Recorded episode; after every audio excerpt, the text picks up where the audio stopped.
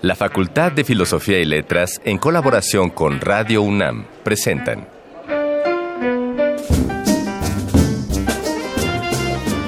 Lecturas de pasillo y debates de jardinera. Pensamientos de biblioteca y encuentros de ludoteca.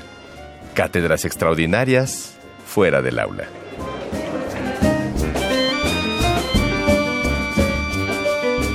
Eureka. Un programa con filo, Sofía y letras.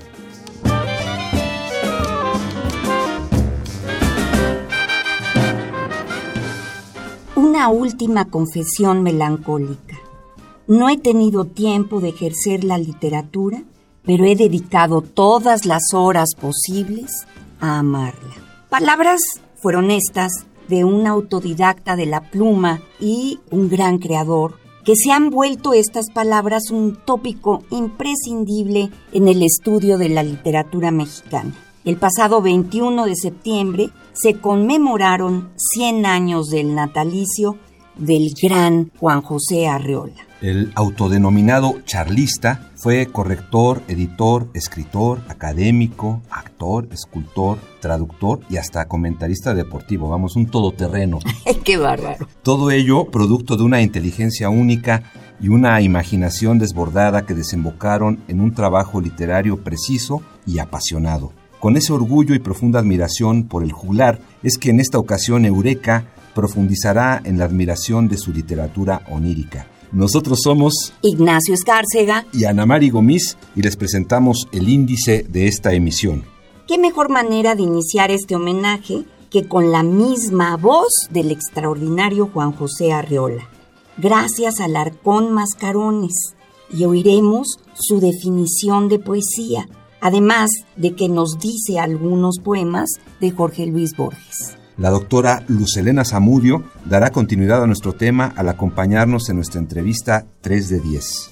En un breve intermedio multicultural, las voces de Alameda nos pondrán al tanto de todas las actividades destacadas que se realizan durante esta semana en la Facultad de Filosofía y Letras. Y para nuestro anecdotario Yo solo sé, los actores egresados de la facultad Ulises Martínez Martínez y Hedge Rivas Olivo nos contarán sobre cómo se organizaron los estudiantes para sacar a la poeta Alcira Soust del manicomio. Demos vuelta pues a la página para iniciar la lectura de otro volumen de Eureka, un programa con filo, Sofía y letras.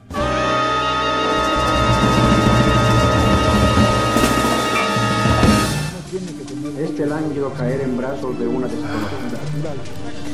Esta brutal tarea de matar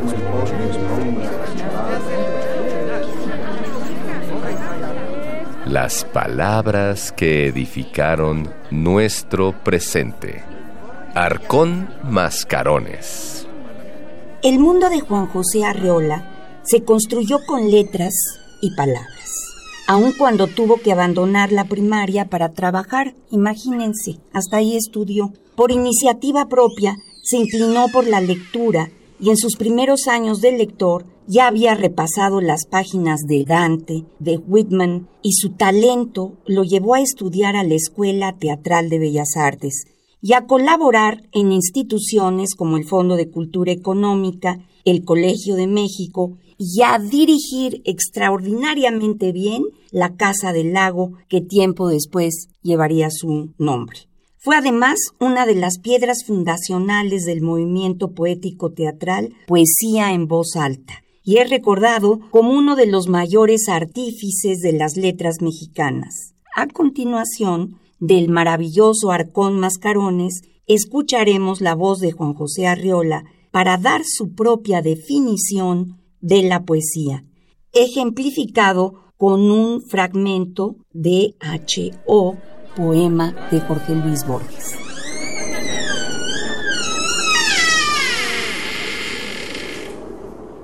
En realidad todo lo que importa y vale en este mundo, es decir, lo que legitima nuestra condición de hombres, es lo poético, sea en palabra, sea en artes plásticas, sea en actitudes humanas.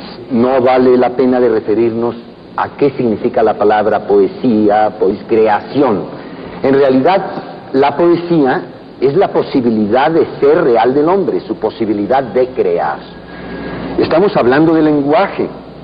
Eh, la poesía es un fenómeno, desde luego, lingüístico, de ordenación de palabras. Cuando hay una urgencia auténtica de comunicar una experiencia íntima o nuestra percepción del mundo externo, la resta, la voluntad expresiva, crea la ordenación de las palabras, que es estricta. André Gide llegó a hacer una broma casi diciendo, crea una forma bella, porque una idea más bella todavía vendrá a alojarse en ella. Y es, la forma es bella, aunque sea involuntaria, inocente, como nos ha dicho Borges, es una nostia de perfección, una nostalgia de manifestación, una nostalgia de armonía. Y yo no me perdonaría aquí en este programa si no dijera unas cuantas líneas escritas por Jorge Luis Borges para que sea un ejemplo de lo que él ha hecho como modificador, renovador, enriquecedor de la lengua para aprendizaje natural de sus lectores. En cierta calle hay cierta firme puerta con su timbre y su número preciso y un sabor a perdido paraíso que en los atardeceres está abierta a mi paso.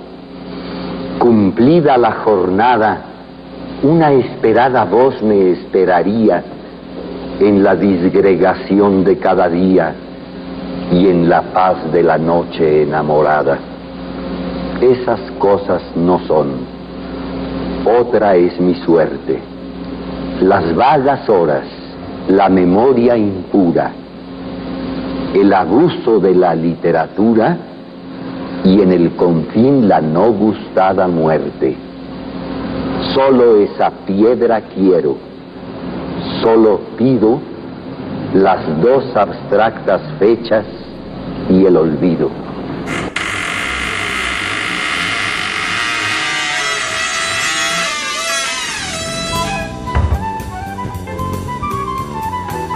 No siempre se dice todo lo que se sabe, pero este sí es el lugar. 3 de 10.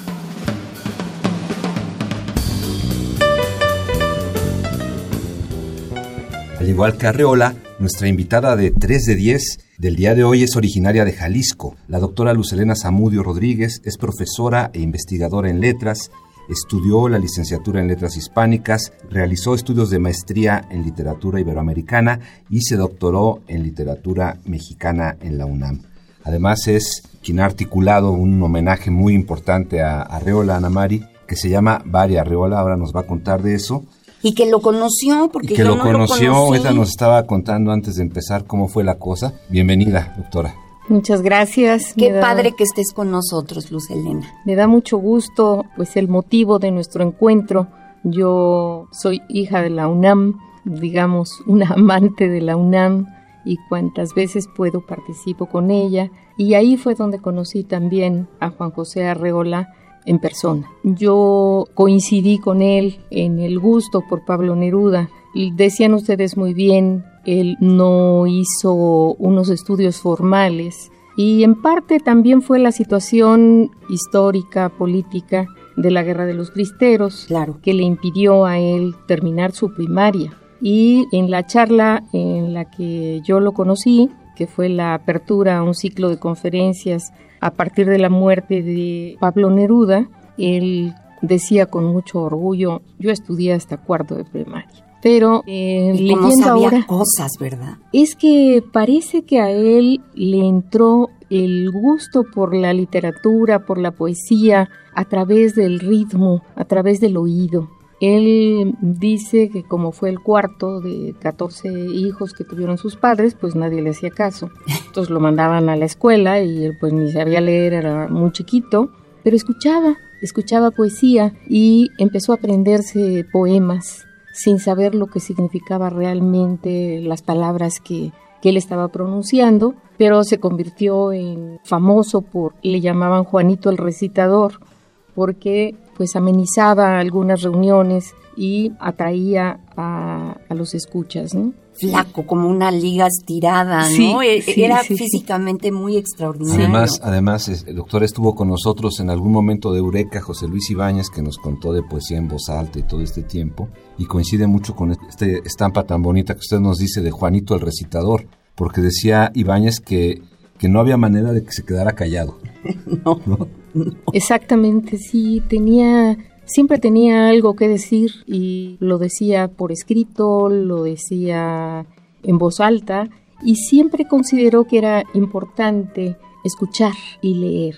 Creo que el hecho de leer en voz alta, yo doy cursos de lírica en la UAM y me percato desde el principio que los alumnos sepan leer en voz alta es muy difícil. Es muy difícil, pero es, importantísimo porque es donde respetamos la puntuación, respetamos la entonación y si eso no lo logramos solo con la vista, pues vamos a entender solamente una parte del contenido, sobre todo cuando hablamos de poesía, en donde pues sabemos que termina una línea, pero no termina una idea, sino hasta que hay un signo de puntuación.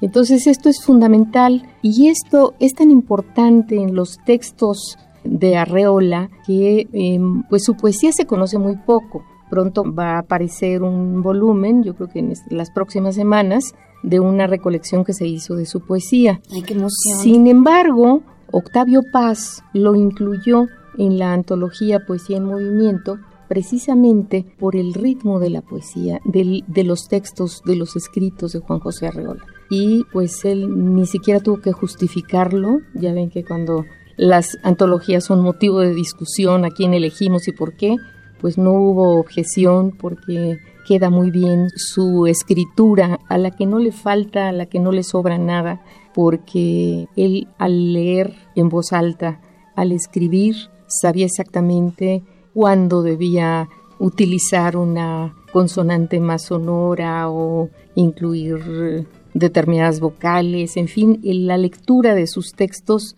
es muy placentera. Porque eh, además había sido actor, ¿no? Claro, claro.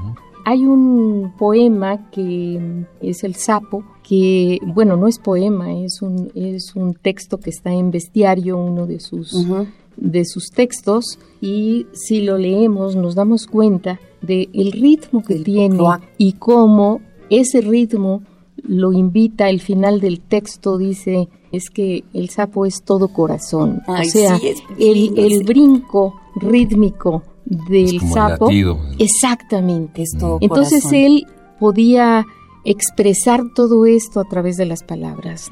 Entonces sus textos, que en general son textos breves, son muy evocadores, son incitadores para el sentimiento, para rememorar algo, en fin, creo que pues su escritura no tiene desperdicio y pues él era muy inquieto en su persona y muy inquieto también con el acomodo de sus textos. Por eso nuestro homenaje se llama Varia Arreola, las invenciones de Juan José a 100 años de su nacimiento. Lindo mm, título. Eh, sí nos lo regaló Jorge Luis Herrera, contribuyó con nosotros para dar este título, que es muy evocador porque él publica por primera, su primer libro es Varia Invención. Y a Jorge Luis Borges le parece que esta es realmente el género que podríamos identificar con Juan José Arreola, porque los textos los va cambiando de lugar.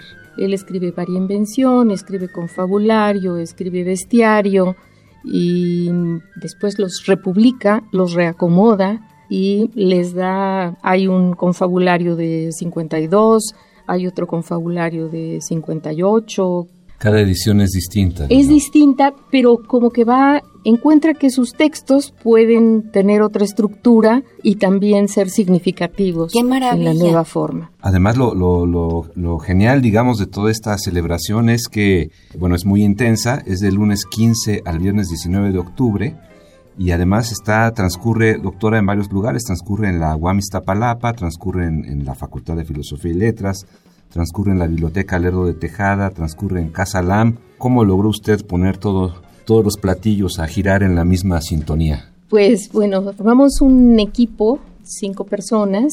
Ahorita me acompañan Sara Vargas y Eder Tapia. También participa de quien fue la idea, que es Alfonso Macedo. Yo en el año 2000, no, en, un poco antes, quizá el año anterior, empecé a dirigir un seminario de tesis sobre Juan José Arreola. Y este exalumno, que ahora es postdoctor, terminó su tesis sobre Arreola y pues nos hemos encontrado, pero me llamó hace dos años y me dijo, oiga, vamos a organizar algo por Juan José Arreola, por el centenario. Pues si me ayudan, sí. Pues él ahorita trabaja en Pachuca, pero viene a las reuniones. Abrimos un servicio social para continuar recopilando los textos críticos que ya habíamos comenzado con el seminario. Se integraron estos dos compañeros que mencioné, que están terminando su licenciatura, o sea, ya estaban haciendo el servicio social y también está José Antonio Martínez, me olvidé el nombre ahorita. Ahora te viene, sí. eso pasa. Y pues todos formamos un equipo extraordinario, se fueron enamorando de los textos que iban descubriendo, fueron actualizando la bibliografía crítica y pues dijeron sí, hacemos un gran homenaje. Entonces localizaron a los críticos más importantes, entre ellos está Sarapot, la divina Sarapot. Que viene desde Santa Bárbara. Y nos va a dar una de las conferencias magistrales. Va a estar precisamente va a estar con nosotros también Juan Villoro, a quien también acabamos de darle. Ah, porque para esto, cuando terminamos aquel seminario, la UAM ya había propuesto darle a Juan José Arreola el doctorado honoris causa. Solamente que los trámites, como ya ven que son tardados. Se le dio dos días después de que él había muerto. entonces asistieron a recoger el documento su hijo Orso y José Emilio Pacheco, a quien también se le otorgaba el, doctorado, honoris causa. Entonces teníamos muchos motivos para organizarnos para el homenaje a Juan José Arreola. Fuimos localizando pues a los estudiosos más importantes, a los compañeros y amigos, entre los amigos está Margot Glantz, entre los especialistas está Felipe Vázquez, que actualmente es el quizá el más joven investigador y ya tiene un libro publicado y está va a publicar otro con Orso sobre la poesía y sobre los dibujos, porque eso fue una sorpresa para nosotros, saber que hacía acuarelas también Juan José Arreola. Qué, y, talentoso Arreola. Sí, y va a estar con nosotros también Felipe Garrido, que es quien hizo la introducción de la narrativa completa de Arreola, publicada por Alfaguara, y pues localizamos a la familia. Como ya habíamos tenido, yo ya había tenido contacto con Orso, pues volvimos a platicar sobre qué cosas iba a hacer él en, en Zapotlán el Grande y no queríamos interferir. De hecho, acabamos de regresar de Zapotlán, fuimos a celebrar ahí con él el centenario y pues va a venir el día de la inauguración, van a venir sus nietos, de sus nietos vamos a tener, le llamamos conversatorios a estos encuentros, encuentros de familiares, también de discípulos de él, todavía viven discípulos de sus talleres literarios. Varios, y además fue un gran impulsor, impulsor de escritores jóvenes en su momento. Y además tenía una virtud muy importante. A veces nosotros corregimos trabajos y pensamos que eso está mal escrito, porque pensamos en cómo lo escribiríamos nosotros. Y Juan José Arreola era muy respetuoso. Él corregía, por ejemplo, excesos de adjetivos, mala puntuación, mal uso de los vocablos, pero respetaba la iniciativa de cada escritor. Por eso tenemos pues a, tantos escritores, Beatriz Espejo, ¿Cómo no? a este... Ay, Beatriz lo adora. Sí, y sus primeras publicaciones fueron en sus talleres, claro. Entonces sus talleres estaban José Agustín, por ejemplo, también publicó con él. También estuvo Cortázar. Cortázar también. A Cortázar, Cortázar no estuvo en su taller, pero sí le publicó. Pero le publicó. claro. Y el concepto, yo leí una carta en donde él comenta que cuando empieza a leer a Juan José Arreola no puede parar hasta terminar. Entonces, Borges también elogia mucho su escritura y cuando viene invitado Borges a México, pues quien lo recibe, lo recibe Juan José Arreola claro, Juan José Arreola, como ustedes decían, era muy platicador, así como estoy yo ahorita. y, Borges decía, bueno, me dejó intercalar uno que otro silencio. Entonces, bueno. Qué bonito eso. sí. Oiga, doctora, pues vamos a, a tener la programación en nuestras redes sociales para que todos los interesados se puedan acercar a a Varia Arreola, Las invenciones de Juan José a 100 años de su nacimiento. Entiendo que la entrada es, es, libre. Sí, completamente. Los invitamos con todo el afecto. El hecho de que buscáramos diferentes ubicaciones tiene varias intenciones. Es decir, lugares en donde estuvo Juan José Arreola, a él le interesaba no solamente un público académico, sino un público más amplio entonces tenemos la Biblioteca Lerdo de Tejada, por ejemplo, que está en el centro. Sabemos que ahí hay un público que está al pendiente de la programación. Ah, ahí José María Espinaza hace unos años hizo una excelente exposición de libros de Juan José Arreola, de revistas de Juan José Arreola. Yo creo que es el que tiene más libros. Entonces ahí pensamos que era un lugar excelente. Ahí se va a tocar un concierto inspirado en la Migala que es un concierto excelente. En Iztapalapa también hay una musicalización de un soneto de Arreola que hizo un músico famoso también jalisciense, Emilio Hernández, y pues también va a haber una interpretación de ese soneto. Vamos a tener la representación de una de las obras de teatro. Bueno, va a ser una lectura dramatizada y nos apoya la ANDA también. Entonces, en la facultad, pues, ¿qué podemos decir? Él estuvo ahí, él impartió talleres, impartió cursos, mucha gente lo recuerda. Hay muchos discípulos, por ejemplo, Hernán Lara Zavala va a dar una de las conferencias magistrales y también quiso muchísimo a Juan José Arreola. O sea, va a haber Arreola en toda la ciudad, no le queda a nadie la disculpa de decir no pude ir porque estaba muy lejos. En la casa LAN también vamos a tener un, público muy distinto. Él hizo los programas de estudio de ahí y bueno, tenemos ahí pues mucho apoyo y mucha apertura para presentarnos también ahí en la casa LAN. Estupendo. Perfecto, doctora Samudio. Pues muchas gracias por acompañarnos. Y hablando de musicalizaciones y conciertos, ¿usted con qué recomendación nos dejaría para acompañar el recorrido de esta, de esta charla? Pues se me ocurre que podría ser alguna música barroca también. A mí también se me ocurría eso, un Corelli, por ejemplo. Por ejemplo, podría ser. Sí, yo creo que iría bien porque sabemos que Góngora le inspiró mucho también, Quevedo también iba con su sentido del humor y creo que una música barroca iría bien. Bueno, pues vámonos con música barroca y Corelli para acompañar esta entrevista. Muy bien.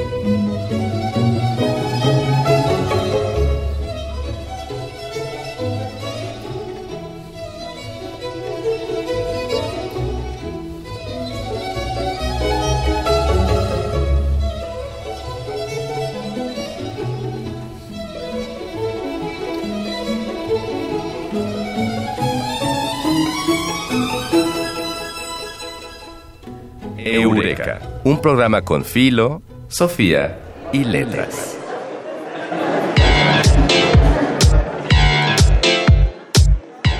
Voces de Alameda, tu agenda radiofónica de la facultad.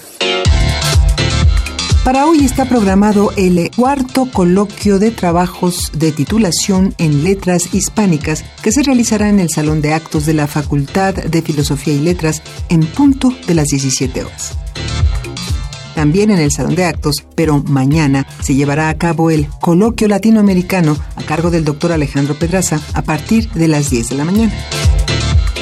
También mañana en el Salón A de la misma facultad tendrá lugar la mesa redonda Los Cabildos en la Sociedad Novohispana, donde distintos profesores e investigadores de la universidad se darán cita a partir de las 14 horas. hay cosas que no está de más saber. Yo solo sé. Bueno, y para terminar, el Yo solo sé de hoy corre por cortesía de Ulises Martínez Martínez y Hedge Rivas Olivo, egresados de la Facultad de Filosofía y Letras y actores de Insomnes, y ellos nos platicarán sobre la presencia de la uruguaya Alcira Sust Escafo en la facultad. Siempre nos topábamos con un personaje que era muy característico, una mujer que había estado encerrada en el 68. No sabíamos exactamente si había sido real o no, había un hálito así como de una mujer que estaba mal de sus facultades, pero cuando platicabas con ella tenía cierta coherencia y manejaba mucha información, pero era muy extraña. 30 años después me encontré con unos compañeros que están filmando o filmaron la historia de esta mujer en cine. Entonces está por aparecer esta historia o en teatro. Cuando me comentan eso dije, ah, pues yo conocí a esta mujer, era un personaje característico ahí de, la facultad. En 1968 se quedó atrapada en el baño y escondida por, no la vieron y duró todo lo que fue la toma militar del 68, casi muere y después de eso que hay un libro de Roberto Bolaño que se llama Amuleto sobre ese personaje que era una tipaza ¿eh? después eh, uno de los directores no me acuerdo cuál se la llevó al manicomio. Y fue un contingente de filosofía y letras a pedir su liberación. Se hizo una fueron una marcha como decían compañeros a sacar a Alcira del manicomio la tuvieron que sacar.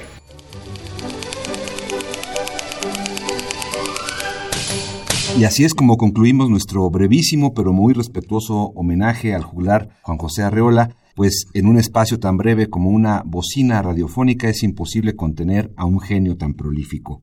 Si tienes alguna anécdota de la Facultad de Filosofía y Letras que quieras compartir con nosotros, recuerda que puedes ser parte de este programa si nos escribes a arroba filosunam y en YouTube como cartelera cultural Facultad de Filosofía y Letras para que nos cuentes tu historia aquí en Radio UNAM. Agradecemos al equipo de producción de Eureka. La investigación estuvo a cargo de Dayanara Nogués y de Adriana Chávez. El guion del maguísimo Mario Conde. La operación técnica a cargo de Rafael Álvarez. Asistente de producción Carmen Sumaya y en la producción nuestra muy amada Silvia Cruz Jiménez. Y nosotros somos Ana Mari Gomis e Ignacio Escárcega y les deseamos una estupenda semana. Esto fue Eureka, un programa con filo, Sofía y letras. El tiempo vuela cuando el pensamiento se divierte. Nos escuchamos la próxima semana. Eureka. Una producción de Radio UNAM.